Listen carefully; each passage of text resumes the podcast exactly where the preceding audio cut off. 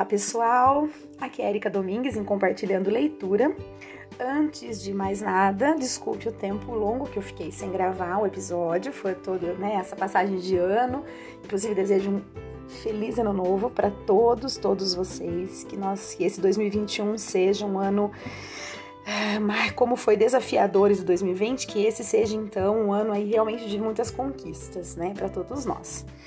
E com muita leitura, com muito aprendizado, muito tempo é, agradável, né? Porque muitas vezes a gente despende o nosso tempo com coisas que acabam não sendo nem, nem agradáveis e nem proveitosas, né?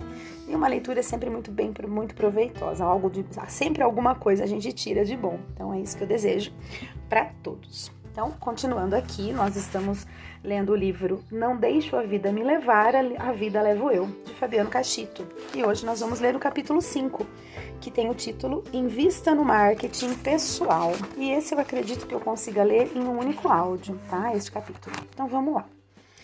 Agora eu vou fazer uma citação de David Rumi em Minha Própria Vida.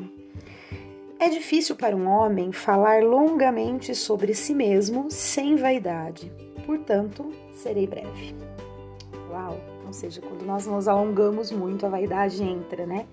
Então, numa brevidade, a gente consegue falar sobre a gente, talvez com um pouco menos de vaidade. Agora, uma citação de Eurípides. Trabalho, diz o provérbio, é o pai da fama. Muito bem. Então vamos lá. Era comum há alguns anos que as pessoas tivessem um só emprego durante toda a vida. Quem trocava constantemente de emprego era mal visto pelas empresas, tinha carteira suja, ou seja, existiam vários registros profissionais em sua carteira de trabalho, mostrando que era pouco comprometido com as empresas nas quais trabalhou. Hoje, não só é comum, como até recomendável que a pessoa tenha várias experiências profissionais. Neste mercado em constante mutação, é importante que o profissional crie uma boa imagem em seu mercado que sirva de referencial para as empresas que o contratarão. Ou seja, ele precisa deixar sua marca em todo o projeto que faz. Segundo Tom Peters, este mundo de trabalho no qual os profissionais dependem de sua reputação para conseguir novas oportunidades não é novidade. Os antigos artesãos e oficiais de profissões, desde a Idade Média, dependiam de suas competências para sobreviver. Vamos analisar o trabalhão de um profissional liberal, como um médico, um advogado, um consultor ou mesmo um pedreiro. Eles conseguem novos clientes e novos trabalhos por meio da indicação dos seus antigos clientes. Por isso, precisam colocar excelência e qualidade em cada um dos serviços que realizam. Do contrário, não só terão problemas de reclamação, como não conseguirão continuar a trabalhar. O profissional que atua nesse tipo de mercado precisa basear sua atuação em um tripé, formado pelos seguintes apoios: relacionamento, o profissional precisa construir uma rede de relacionamentos e contar com o apoio informal de conhecidos e amigos. Competência: o profissional precisa ter conhecimentos, habilidades e atitudes, ou seja, competências que sejam comercializáveis. E diferenciação: profissional precisa se destacar dos outros, precisa ser memorável, diferente.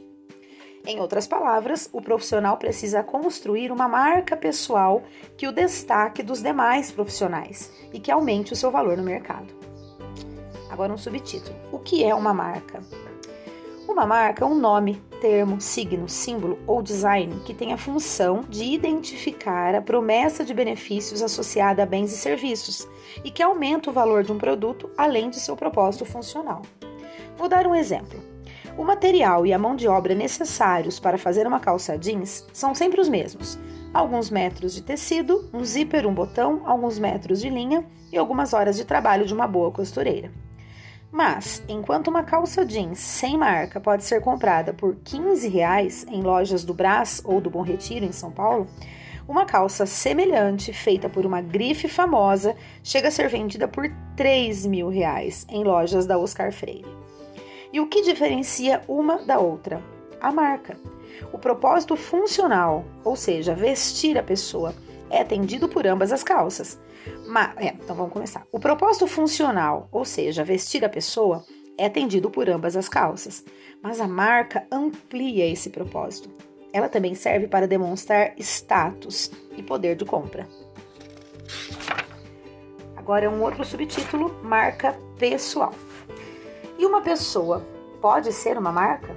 Claro que sim. Pense em Michael Jordan, Gabriela Sabatini, Alex Atala, Washington Oliveto e tantos outros nomes que são verdadeiras grifes. O valor de um produto aumenta simplesmente por ter o nome de uma dessas pessoas ligada a ele.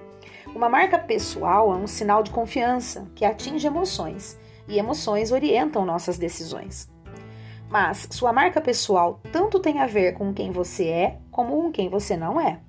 Está ligada tanto a coisas positivas que você faz e que agregam valor a seu nome, quanto a coisas negativas que diminuem seu valor.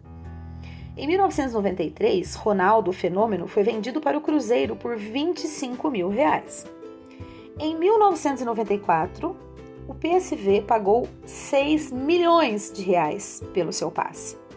Já em 96, o Barcelona pagou 20 milhões de dólares pelo jogador. Então, na verdade, eu falei até errado, olha. É, o Ronaldo, o fenômeno, né? O Ronaldo, eita, Ronaldo, o fenômeno, foi vendido para o Cruzeiro por 25 mil reais. Em 94, o PSV pagou 6 milhões de dólares. E em 96, o Barcelona pagou 20 milhões pelo jogador, 20 milhões de dólares. E o vendeu apenas um ano depois para a Inter por 32 milhões de dólares. Vamos lá, que ainda vai subir. Em 2002, o Real desembolsou 45 milhões de euros para ter o craque. Sem falar nas empresas que pagaram milhões para tê-lo como garoto propaganda. E agora, depois dos últimos episódios da vida de Ronaldinho, quanto será que vale seu passo, seu passe? Com certeza, bem menos do que já valeu antes. Em muitas profissões, a construção de uma marca pessoal já é algo muito comum. Como vimos, os profissionais liberais, como médicos, dentistas, advogados, assim como os artistas, cantores e atores, precisam ser excelentes em cada um dos trabalhos e a cada cliente que atendem. De outra forma, não serão bem-sucedidos profissionalmente e não conseguirão novos clientes ou fãs. E por que não buscamos deixar essa marca de excelência em cada uma de nossas ações pessoais?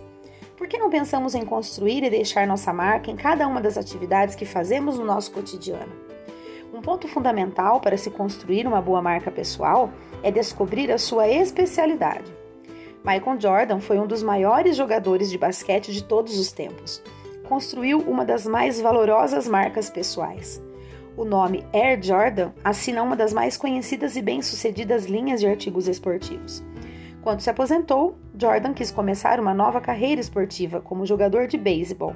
Foi um erro. Ele nunca conseguiu ser um jogador ao menos mediano. Descubra o que você faz bem feito, qual é a sua especialidade e torne-se referência nesse assunto.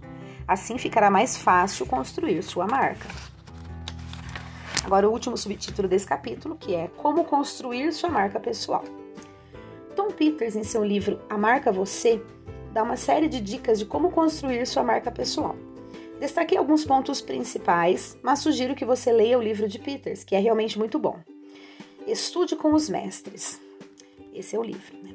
Peter sugere que você marque almoços com. Não, desculpa, isso não é o livro, nada. O nome do livro é A Marca Você. Agora ele está fazendo uma afirmação que é, é, uma sugestão do próprio Peters de que é estude com os mestres. Né? Peters sugere que você marque almoços com conhecidos que sejam empreiteiros ou profissionais autônomos bem-sucedidos. Tente descobrir como eles conseguem deixar sua marca pessoal em cada um dos trabalhos, de forma a serem constantemente indicados a novos clientes.